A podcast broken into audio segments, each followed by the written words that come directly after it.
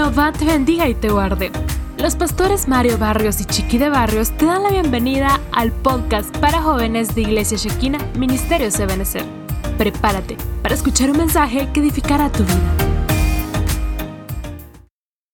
El Señor les bendiga esta preciosa noche, amados hermanos. Es para mí un privilegio poder llegar hasta sus hogares. Le agradezco al Señor por esta bendición que me da de poder compartir su palabra y poder transmitir lo que Él ha preparado para nosotros en esta hora. Una noche de jóvenes, una noche especial para poder recibir este precioso mensaje y sobre todo la instrucción que Dios tiene para nosotros. Quiero pedirle que me acompañe a hacer una oración y tener la guianza del Espíritu Santo y recibir la palabra con gozo y con alegría. Padre, te damos gracias en el nombre de Jesús por tu misericordia, por tu amor. Gracias por permitirnos recibir tu palabra, Señor. Te pedimos que cumpla el propósito, que edifique, que consuele y que exhorte nuestras vidas, Papito Santo, y que esa semilla preciosa que ha de caer en buena tierra, Señor, permítenos ser buena tierra para que fructifiquemos al ciento por uno. Gracias te damos en el nombre de Jesús. Amén y amén. La palabra de Dios nos enseña en Joel capítulo 1, versículo 4, lo que dejó la oruga, lo comió la langosta. Lo que dejó la langosta, dice, lo comió el pulgón, y lo que comió el pulgón, lo comió el saltón. Eso lo encontramos en Joel capítulo 1, versículo 4. Cuando nosotros revisamos este versículo, podemos darnos cuenta de cuatro facetas en las cuales el enemigo ataca. Las, las, facetas son la niñez, la adolescencia, la madurez y la vejez. ¿Por qué es tan importante que nosotros le prestemos atención? Porque cada una de estas áreas o cada una de estas edades va a tener un opositor, va a tener un enemigo. Y es importante que nosotros identifiquemos qué enemigos o qué opositores podemos tener en cuanto a la edad que estamos viviendo. Hablamos de la oruga, hablamos de la langosta, hablamos del pulgón y hablamos del saltón diferentes facetas de la vida, pero que cada una de ellas, si nosotros no le prestamos atención, cumple un propósito para mal. Un propósito para apartarnos de la presencia de Dios o un propósito para que perdamos tiempo en lo que Dios ha establecido en nuestras vidas. He titulado esta, en esta hora al tema El menosprecio en la, en la juventud. Vamos a la Biblia y podemos ver en 1 Timoteo capítulo 4 versículo 12. No permitas que nadie menosprecie tu juventud. Antes ejemplo de los creyentes en palabra, conducta, amor, fe y pureza. Este es un consejo que el apóstol Pablo le está dando a Timoteo. Si nosotros le prestamos atención detenidamente, le está diciendo, no permitas que nadie menosprecie pero es específico, tu juventud. Lo que me deja ver que este es un enemigo para, para obviamente lo que es la, la juventud en este tiempo y lo que ha sido siempre desde que fue establecido. ¿Por qué el menosprecio? El, la palabra menosprecio es darle poco valor a alguien, es tomar en poco a una persona o es hacer de menos. Y acá le están diciendo a Timoteo, un hombre que, el Señor está levantando, un hombre que es ministro. Le está diciendo que nadie te menosprecie porque eres joven, que nadie te, haga de menos o, que, o que nadie te tome en cuenta por lo que tú eres. Antes bien, dice, sé ejemplo de los creyentes, pero es específico el apóstol Pablo, porque les dice en palabra, en conducta, en amor, en fe y en pureza. Cuando yo veo este versículo en diferentes versiones, me llama mucho la atención cómo lo, lo establecen las, cada una de estas versiones, porque dice eh, la Biblia latinoamericana, que nadie tenga en poco tu juventud. Sé ejemplo de los fieles en la forma en la que enseñas y que vives en el amor en la pureza de tus pensamientos. Acá ya nos va dejando un poquito más claro el panorama. Que nadie tenga un poco tu juventud. Pero le habla de que sea fiel, sea un ejemplo para los fieles. Pero le dice, en la forma en la que enseñas. Estamos viendo que un joven puede enseñar con sus actos, puede enseñar con sus actitudes. Un joven con, con la forma en la que se comporta deja mucho que decir y deja mucho que enseñar. Con nuestro comportamiento nosotros damos a, a demostrar realmente cómo somos, la característica en la cual nosotros pues podemos al final evidenciarnos. Pero a este hombre le están diciendo que nadie tenga en poco, porque tú eres joven, que nadie te tenga en poco. Dice, en la forma en la que enseñas y en la forma en la que vives, prácticamente le está diciendo, así como enseñas la palabra, así la debes de vivir. Y hoy en día, eh, ¿cuántas veces somos cuestionados por la forma en la que somos en la iglesia y por la forma en la que podemos ser fuera de la iglesia? Eh, escuchaba el, mensaje de, de, Keila y ponía unos ejemplos, ella, de, recuerdo bien que salió de la iglesia y sus amigos estaban afuera del templo y ya no quiso que la vieran. Y eso me hizo recordar tiempo atrás, cuando yo era, era un niño prácticamente. Recuerdo que eh, el pastor hizo una actividad y había hecho unos afiches. Entonces a mí se me ocurrió llevar al colegio esos afiches. Y pues yo tenía varios profesores que eran cristianos, algunos eran pastores y recuerdo que yo llevaba los afiches para poder entregarlos y que ellos eh, de cierta forma promocionaran la actividad. Y recuerdo que mi hermano me fue a decir, ¿por qué lo hiciste? Porque uno de ellos, en vez de llevarse el afiche para su congregación, lo puso en el colegio, lo puso en, en donde estaban los anuncios de las actividades. Y obviamente estaba la foto del pastor pastor es mi papá, biológico, espiritual. Entonces cuando, cuando él vio que la pusieron, me dijo, ¿por qué lo hiciste? Y obviamente pues entró un temor en mi vida. Yo dije, pues que es malo de plano. decir que uno es cristiano es malo. Decir que uno es hijo de pastor. Pues al final no entendí. Lo único que sí te puedo decir es de que eso me hizo de cierto modo, pues en algún momento, eh, bueno, entonces mejor no digo o sí digo. Y a mí me, trajo varios problemas.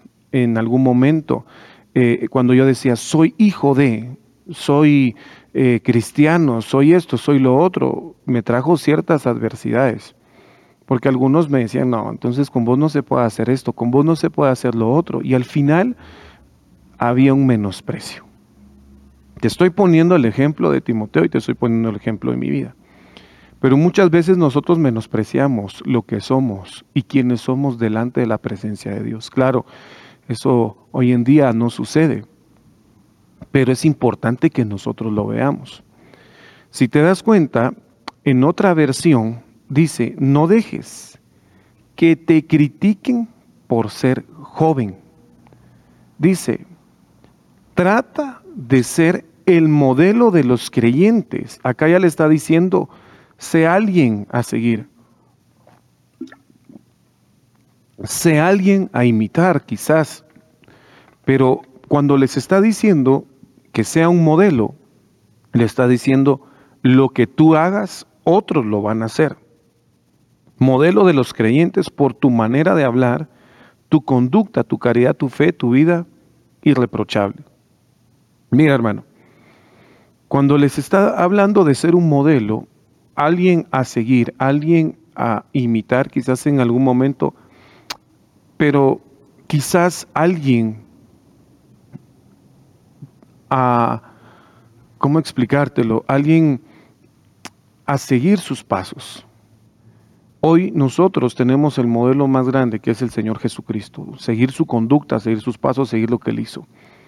Pero acá le están hablando a un joven, no le están hablando a un viejo, va, a un anciano, no le están hablando a alguien maduro, le están hablando a un joven que en su forma de hablar y en su forma de actuar sea un modelo a seguir, sea alguien a imitar, sea alguien para que la congregación pueda actuar y no solamente los demás jóvenes, puede ser que los niños, que los maduros o que los ancianos también lo puedan imitar. Esto es algo a lo que hay que prestarle mucha atención.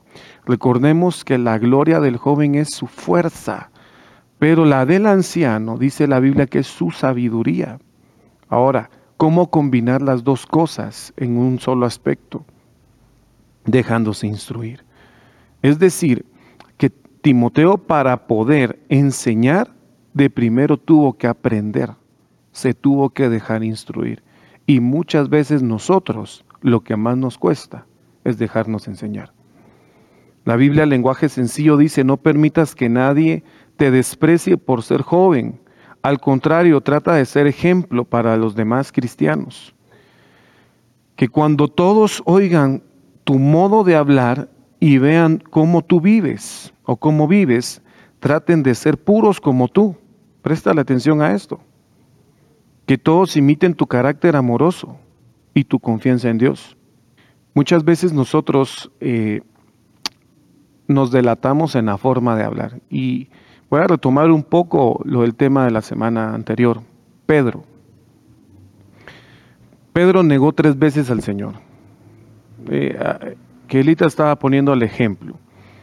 De primero dice que habló con malas palabras, dependiendo de la versión. Bueno, de primero lo niega, después habla con malas palabras, pero de lo último es que lo maldice. ¿Y por qué él actúa de esa forma? Porque al hablar de esa forma, al hablar de, una manera distinta, aparentemente no iba a ser un seguidor de Jesús.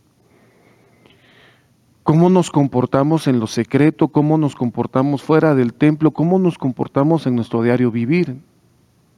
Algo que le están diciendo a Timoteo, en la forma en la que tú hablas, tu léxico, en la forma en la que tú te expresas, que sea, que sea un ejemplo para los demás.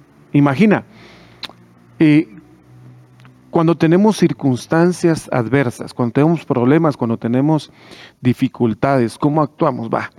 Eh, yo escuchaba a nuestro apóstol, que él mencionaba un ejemplo y decía que él se dio cuenta que cambió su forma de hablar una vez que él se golpeó el dedo pequeño del pie.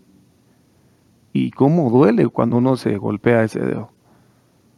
Y en vez de reaccionar de una forma eh, no correcta, dice que él solo dijo, gracias Señor. ¿Cuántas veces nosotros ante los problemas, las dificultades o ante cualquier situación, en vez de actuar de una forma correcta, quizás nos expresamos de una forma mala? airados, pero no pequéis. Es lo que dice la Biblia. Acá a este hombre le están diciendo, tú eres un ejemplo, tú tienes palabra, el Espíritu de Dios está contigo. Y porque está contigo, tienes esa facilidad, tienes esa facultad de poderte expresar bien. Pastor, pero a mí me cuesta, sí, porque tienes que abandonar esa forma de vivir y tienes que aprender a ser más espiritual. La Biblia eh, dice en este otro versículo, ninguno tenga en poco tu juventud, mas ejemplo de los fieles en palabra, en conversación, en caridad, en espíritu, en fe, en limpieza. Acá ya nos, ya nos da otra perspectiva, pero ¿cómo son tus conversaciones? cómo tú hablas con los demás. Ah. ¿Cómo tú chateas? ¿Cómo tú publicas? Pregunto. Dime con quién andas y te diré quién eres. Así dice el proverbio de la tierra. Eh, lo voy a cambiar. Dime con quién andas y te diré cómo te expresas. Te diré cómo publicas. Te diré cómo actúas porque nosotros muchas veces nos dejamos influenciar. El joven, el joven normalmente se deja influenciar por los demás. No, cuando es un joven líder, pues influencia sobre los demás, pero cuando no es líder, tiene que tener a otra persona para ser influenciado para poder actuar. Y muchas veces actuamos mal, Sí, yo también, mira, yo también, no, no, no quiero decir eso como que ya fuera alguien grande, pero yo también fui adolescente. Ahora estoy en una edad de madurez, joven maduro. Pero yo también pasé por esas edades. Yo sé que ser influenciado por los demás. Yo jugué fútbol por mucho tiempo, me iba de viaje. Yo sabía qué pasaba en esos viajes. Yo sabía lo que sucedía. En mí estuvo el echarme a perder y en mí estuvo el decidir a quién seguir. Y obviamente decidí ser hijo de Dios, apartarme de muchas cosas, eh, no, no necesariamente malas, pero sí de entregarlas para poderle servir al Señor. Y esta última versión dice, no dejes que nadie te considere menos, lo que hablábamos al principio, por ser joven. Sé ejemplo para los creyentes en tu hablar, en tu conducta, en amor, en fe y en pureza. Ok.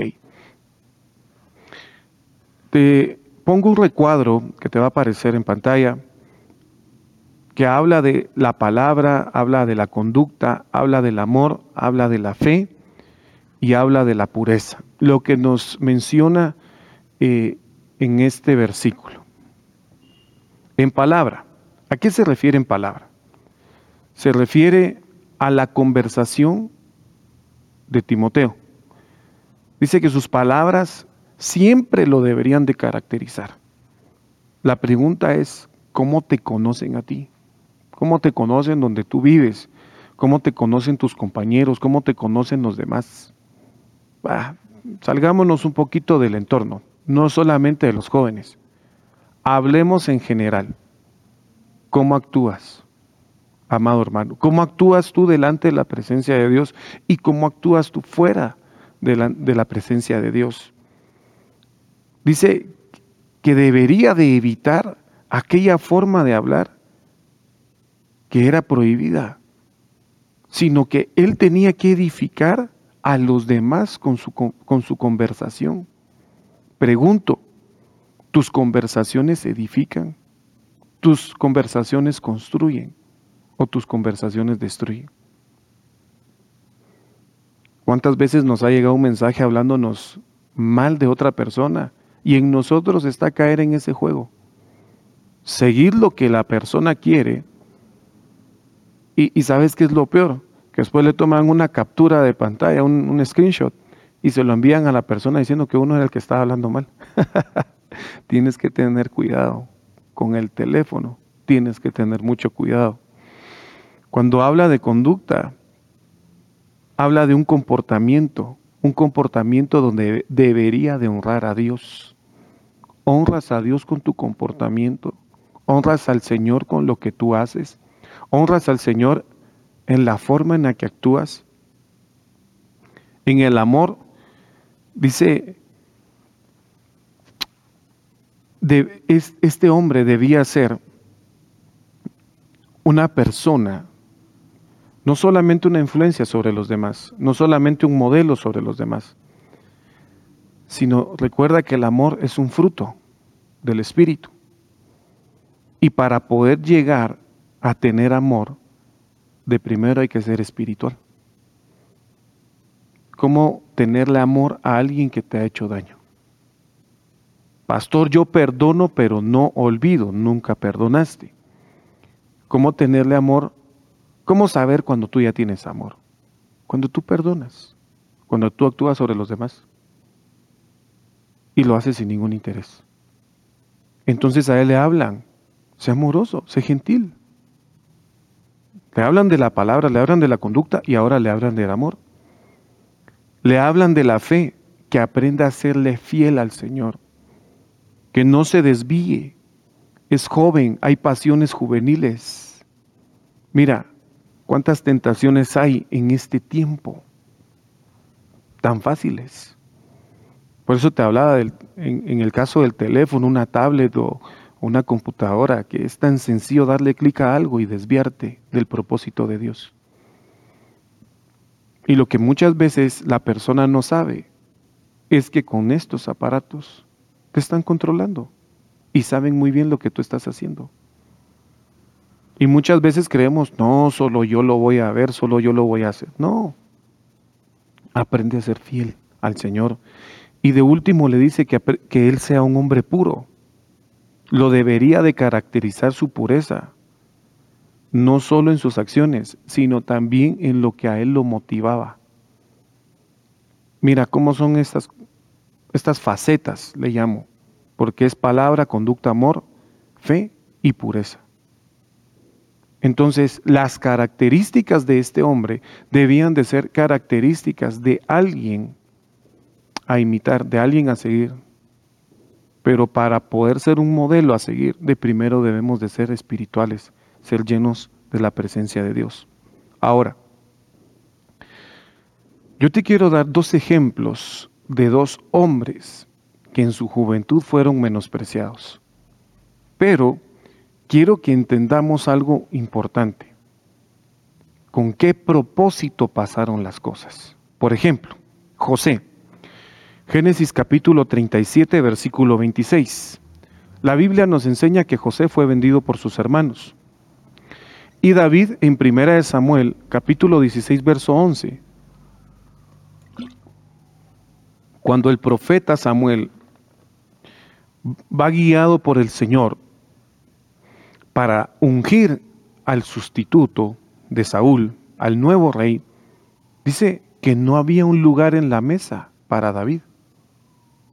Y el profeta lo primero que hace es decirle a Isaí, no nos sentaremos a la mesa hasta que tu hijo venga. Son dos ejemplos. Mira, José, un hombre soñador, un hombre que él llegaba mm, eh, emocionado, si tú lo quieres ver de esta forma. Él llegaba contento y, llegaba a, decirle a sus hermanos, fíjense que hoy soñé tal cosa. Fíjense que hoy soñé esto, hoy soñé al sol, a la luna y las estrellas. Yo llegué a soñar que las espigas se doblegaban ante mí. Y saben que era lo más tremendo, que sus hermanos tenían discernimiento y se enojaban. ¿Cómo nosotros nos vamos a doblegar ante ti? Y el otro caso, en, hablando respecto a David, un hombre que cuando nosotros leemos el capítulo 16, dice la Biblia que el profeta llega a la casa de Isaí y cuando Isaí pregunta, y, él va con un propósito, ungir al nuevo rey. Entonces, Isaí, eh, como padre orgulloso, presenta a sus hijos y sale Abinadab, un hombre corpulento, un hombre eh, de buen parecer, si tú lo quieres ver. Y lo primero que el Señor le dice es, no te fijes en su aspecto. Porque el profeta cuando lo vio dijo, este grandote es. ¿Y cómo son las cosas? Porque Dios no está viendo lo de afuera, esto, Dios está viendo tu corazón. Dice la Biblia que pasan siete hijos y entonces el profeta pues, se queda pensativo y, Señor, pero si aquí están sus hijos, pregúntale si tiene otro. Y le pregunta y entonces él responde, ah, tengo uno que está pastoreando unas ovejas. Entonces le dice, ese es, mándalo a llamar. Y a mí me llama la atención porque él dice, no nos sentaremos a la mesa si él no ha venido. Y me pongo a pensar, David ¿tendría un lugar en la mesa de sus padres? ¿Será que David tenía un lugar en ese, en ese comedor? ¿Será que había una silla para David? No, era menospreciado. Y José, menospreciado por sus hermanos. Veamos el caso de José. Y José dijo a sus hermanos, acercaos a mí, y ellos se acercaron. Y él dijo, yo soy vuestro hermano José. Ah, a quien vosotros vendisteis a Egipto. Ahora pues, no os entristezcáis, ni os pese el haberme vendido. Dice, aquí pues, para preservar vidas me envió Dios delante de vosotros. Recordemos que José, un hombre soñador, vendido por sus hermanos, metido en una cisterna, pasó diferentes dificultades, diferentes problemas. Al principio no entendió ese menosprecio. Al principio no entendió por qué estaba viviendo esa situación. Al principio no entendió por qué estaba pasando la situación que pasó. Va a la, casa de Potifar, donde lo acusan falsamente. Es encarcelado. Le habla al copero, le habla al panadero, interpreta los sueños de ellos, les habla y les dice, por favor, acuérdense de, de mí cuando estén delante del rey. El panadero eh, le dan muerte, al copero lo restituyen, pero al final no se acuerdan, ninguno de los dos lo menciona. Al tiempo mencionan a José. Muchas veces nosotros no entendemos el propósito por el cual estamos pasando las dificultades, por el cual estamos pasando las adversidades, pero llega el tiempo en el cual el Señor nos abre, nos abre nuestro entendimiento. Y acá José les está diciendo, no os entristezcáis ni, ni, ni os pese el haberme vendido aquí, pues para preservar vidas me envió Dios delante de vosotros. ¿Y saben qué es lo más hermoso? José identifica a sus hermanos. Cuando José los ve venir de primero, dice la Biblia que él, que él llora amargamente porque se acordó de la traición, se acordó del menosprecio, se acordó de que lo habían vendido, se acordó de lo que sus hermanos hicieron. Y muchas veces cuando nosotros recordamos las circunstancias difíciles, dejamos de ver el propósito de Dios. Y es necesario, porque Él los perdona y les dice, ¿cómo está mi Padre?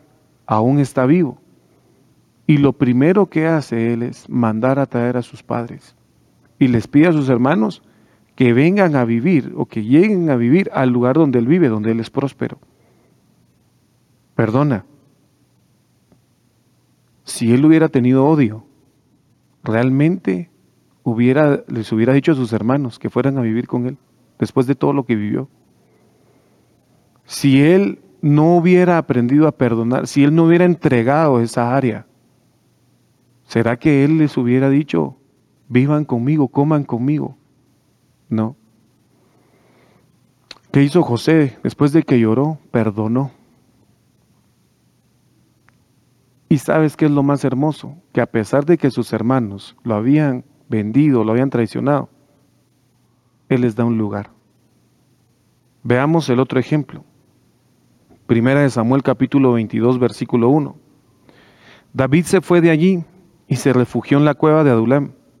Cuando sus hermanos y toda la casa de su padre lo supieron, descendieron a él allá. Detengámonos en el versículo 1, antes de llegar al 2. David, el que no tenía un lugar en la mesa, el que quizás su papá ni, ni hijo lo consideraba, porque no lo presenta al, principio como tal, sino que simplemente dice, ah, tengo otro. Yo, yo, hasta me pongo a pensar en el gesto del padre. Bueno, sí tengo otro, pues, pero bueno, mandémoslo a llamar. Me pongo a pensar en eso. Estamos viendo seis capítulos después que cuando David va a la cueva de Adulam, dice que cuando sus hermanos y toda la casa de su padre lo supieron, descendieron con él. En el capítulo 23 nosotros encontramos que David le busca refugio a sus padres. Mira cómo son las cosas. Porque David perdona, perdona ese menosprecio, perdona esa faceta de su vida. Y sabes qué es lo más hermoso? Es un hombre restaurador, es un hombre recuperador. Porque en el versículo 2 del capítulo 22 dice que a él llegaba todo el que estaba en apuros todo el que estaba endeudado, todo el que estaba descontento, se unió a él y vino a ser jefe sobre ellos y habían como unos 400 hombres. Me llama la atención esto, porque alguien que no ha perdonado no puede restaurar. Alguien que no ha entregado las áreas de su vida no puede ser un recuperador. Si te das cuenta, cada vida es un modelo a seguir o a imitar, si tú lo quieres ver de esa forma. Porque David, al final, bueno, Ni siquiera se menciona ahí que tenía odio a sus padres, ni siquiera se menciona ahí que le tenía rencor a sus hermanos. Incluso capítulos anteriores, cuando él le va a dejar comida a sus hermanos, uno de sus hermanos le dice, ¿y tú qué haces aquí? Cuando se están enfrentando a Goliat. ¿Tú a qué vienes? ¿Dónde dejaste aquellas pocas ovejas? Lo tratan siempre con menosprecio, siempre con un rechazo capítulo 22 no habla de que David les dice, bueno, se van porque ustedes nunca creyeron en mí como ustedes no nunca vieron el potencial que yo era, entonces ahora que yo ya soy importante, eh, no me busquen. No, David no dijo eso. David lo recibe. David actúa y sabes qué es lo más hermoso, como David sabía que era el menosprecio, como David sabía que era vivir rechazado, él aprendió a que todo aquel que era el que estaba en apuros, que estaba endeudado, el que estaba descontento, tres facetas. Incluso hay una versión, creo que es eh, la Biblia Jerusalén, la que menciona que todo que a él le llegaron incluso enfermos mentales. Imagínate cuál fue la influencia de David sobre ellos, porque David ahí no era viejo, David ahí era un joven. Fue alguien que influenció para bien en los demás, un modelo a seguir. Pero muchas veces en la edad que tenemos, nosotros decimos, no, no estuvieron conmigo en las malas, que no vengan ahora que estoy en las buenas. No es así. Tienes que aprender a cambiar. Tiene que cambiar tu corazón. Tienes que aprender a perdonar y tienes que aprender a entregar. Por eso fue que David pudo ser un restaurador. Al que estaba en apuros le dijo, todo lo puedo en Cristo que me fortalece. Al que estaba endeudado les dijo, Recordemos que el Señor es el dueño del oro y de la plata. Él nos va a enseñar. Y el que estaba descontento, el gozo del Señor es nuestra fortaleza. Con palabra, con enseñanza, con instrucción. Al final así fue como David actuó con ellos. ¿Por qué? Porque el deleite de David era el Señor. Él en medio de la soledad, en medio de las dificultades, Imagínate, en su casa no sabían que David había peleado contra el oso y contra el león. Quizás llegaba raspado de vez en cuando. Eh, raspado le llamamos una persona que, que, tropezó, que cayó y se golpeó con, el suelo. Quizás llegaba eh, con alguna nueva cicatriz y ni siquiera le preguntaron, ¿qué te pasó? No sabían nada de él. ¿Cuántas veces eh, hemos pasado por eso? que, en algún momento les decimos a nuestros padres, pero si ni siquiera sabes qué he hecho, ni siquiera sabes qué, es de mi vida, ni siquiera sabes qué ha pasado conmigo. Pero déjame decirte que el que sí lo sabe es Dios. Y que en medio de la soledad, en medio de las dificultades, Dios tiene el control. Y va a seguir teniendo el control de tu vida como lo ha tenido hasta el día de hoy. Entonces, para poder ser un restaurador, para poder ser alguien, un modelo a seguir, de primero te tienes que dejar guiar por el Señor, de primero te tienes que restaurar, de primero tienes que recuperarte de aquellas cosas que te han hecho daño. Cuando vemos esto, entonces le prestamos atención al versículo 13 del capítulo 4 de 1 Timoteo, que ya le dan una instrucción a él y le dicen, entre, que, entre tanto que llego, ocúpate de la lectura de las escrituras, la exhortación y la enseñanza. A un joven le están diciendo, lee la Biblia, lee la palabra de Dios. La exhortación la enseña en la palabra de Dios. ¿Saben qué le está diciendo? No necesitas ir a buscar a un libro, a otro lugar. Lo que vas a encontrar en la palabra de Dios, en la Biblia. Siete consejos para ser una mejor persona. Lee la Biblia, lee Proverbios capítulo 1 y te va a ir bien. Dice, no descuides el don espiritual que está en ti, que te fue conferido por medio de la profecía con la imposición de manos del presbiterio. Mira, esto es bien hermoso,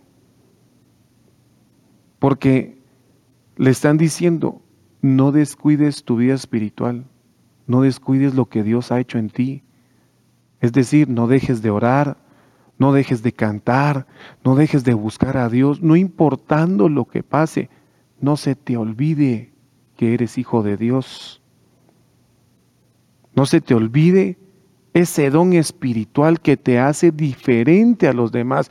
No se te olvide esa característica que tú tienes, que eres un hombre diferente. Los hijos de Dios somos diferentes. Los hijos de Dios somos distintos. Por eso es que no todos te van a entender. Ah, cristiano, eh, pandereta, diría Keila. cristiano, aleluya. Mira, no importando dónde te encuentres, que sepan que eres hijo de Dios. Aún en las dificultades, que sepan que tú eres hijo de Dios. Primera de Timoteo 4:15, reflexiona sobre estas cosas, dedícate a ellas para que tu aprovechamiento sea evidente a todos. Ten cuidado de ti mismo y de la enseñanza. Persevera en estas cosas porque haciéndolo asegurarás la salvación, tanto para ti como para los que te escuchan. Esto es bien precioso, porque ya le están hablando a él de que va a ser un maestro, va a ser una persona que va a instruir, va a ser una persona o que ya es una persona que enseña. Entonces, yo veo esto y, le, y cuando le dicen que nadie te menosprecie por ser joven, muchas veces nosotros menospreciamos el llamado que Dios tiene para nuestras vidas. A mí me nombran pastor a los 23 años y yo decía, bueno, a esta edad yo, ¿qué puedo ser? Bueno, pastor de la alabanza, decía. Atrasé cinco años el llamado al Señor. A los 28 años me, me entregan una congregación preciosa, la cual amo y bendigo todos los días de mi vida. Y le pido al Señor que, que, que guarde, que bendiga la congregación. Pero a los 28 años la iglesia que a mí me iban a entregar a los 23, me la dan hasta los 28. Atrasé cinco años ese propósito. Entonces, ¿qué, ¿qué es lo que tú puedes estar atrasando? Pastor, pero estamos hablando del menosprecio, sí, pero muchas veces porque desviamos nuestra mirada, atrasamos el propósito de Dios. Señor lo que ya decretó para tu vida, ya lo tiene establecido. El Señor lo que ya decretó que tiene para ti, él ya lo, ya, ya lo tiene previsto. Pero si tú te dejas guiar lo que le dicen a Timoteo, ten cuidado de ti mismo y de la enseñanza, persevera en estas cosas, porque haciéndolo asegurarás la salvación, tanto para ti como para los que te escuchen.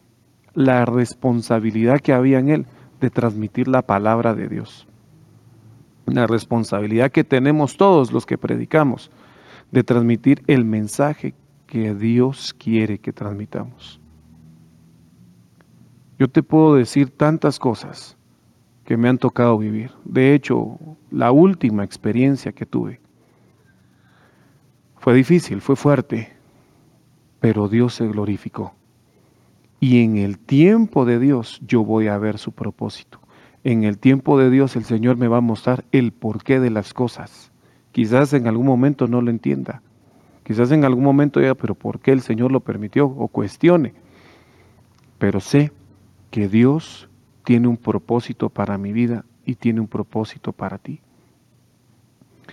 Viví muchas facetas, amado hermano, en mi niñez, en mi adolescencia, en mi juventud. Pero sé decirte que el propósito de Dios se ha cumplido en cada una de ellas. Hoy en día eh, se puede vivir muchas cosas. En esta, situación que está el mundo, que es global, eh, una prueba que está viviendo el mundo entero, ¿cuántos se pudieron haber apartado de Dios? Ahora que todo es virtual y que pues, hay actividades presenciales, pero no todos pueden optar a ellas. ¿Cuántos se han alejado de Dios? Es tan fácil cambiar la transmisión de la iglesia por otra publicación. En pocas palabras, es tan fácil cambiar al Señor por otra cosa, por algo que podemos considerar más importante. Déjame decirte que cuando uno está viviendo momentos difíciles, lo que más anhela es escuchar la palabra de Dios y un mensaje que edifique y que consuele. Así que si en algún momento has sido menospreciado, déjame orar por ti o por la circunstancia cualquiera que sea que estés viviendo para que el Señor fortalezca tu fe. Cierra tus ojos ahí donde estás. Padre, en el nombre de Jesús, yo agradezco este tiempo que tú has dado para poder escuchar tu palabra, Señor, para poder ser instruidos por ella.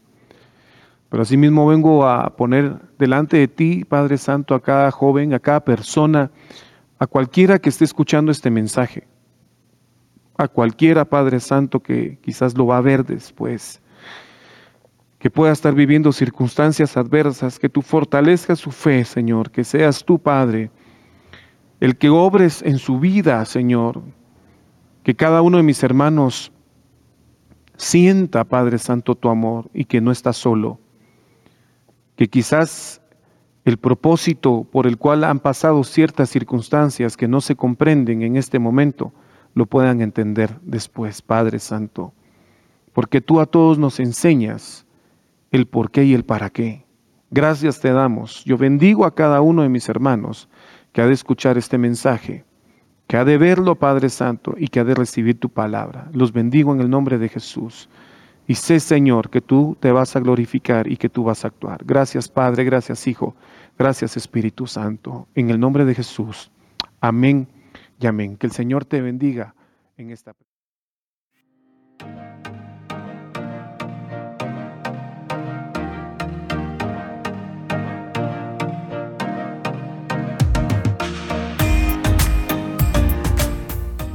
Gracias por haber escuchado el podcast de Iglesia Shekina de Ministerios Ebenezer. Esperamos haber edificado tu vida. Bendiciones.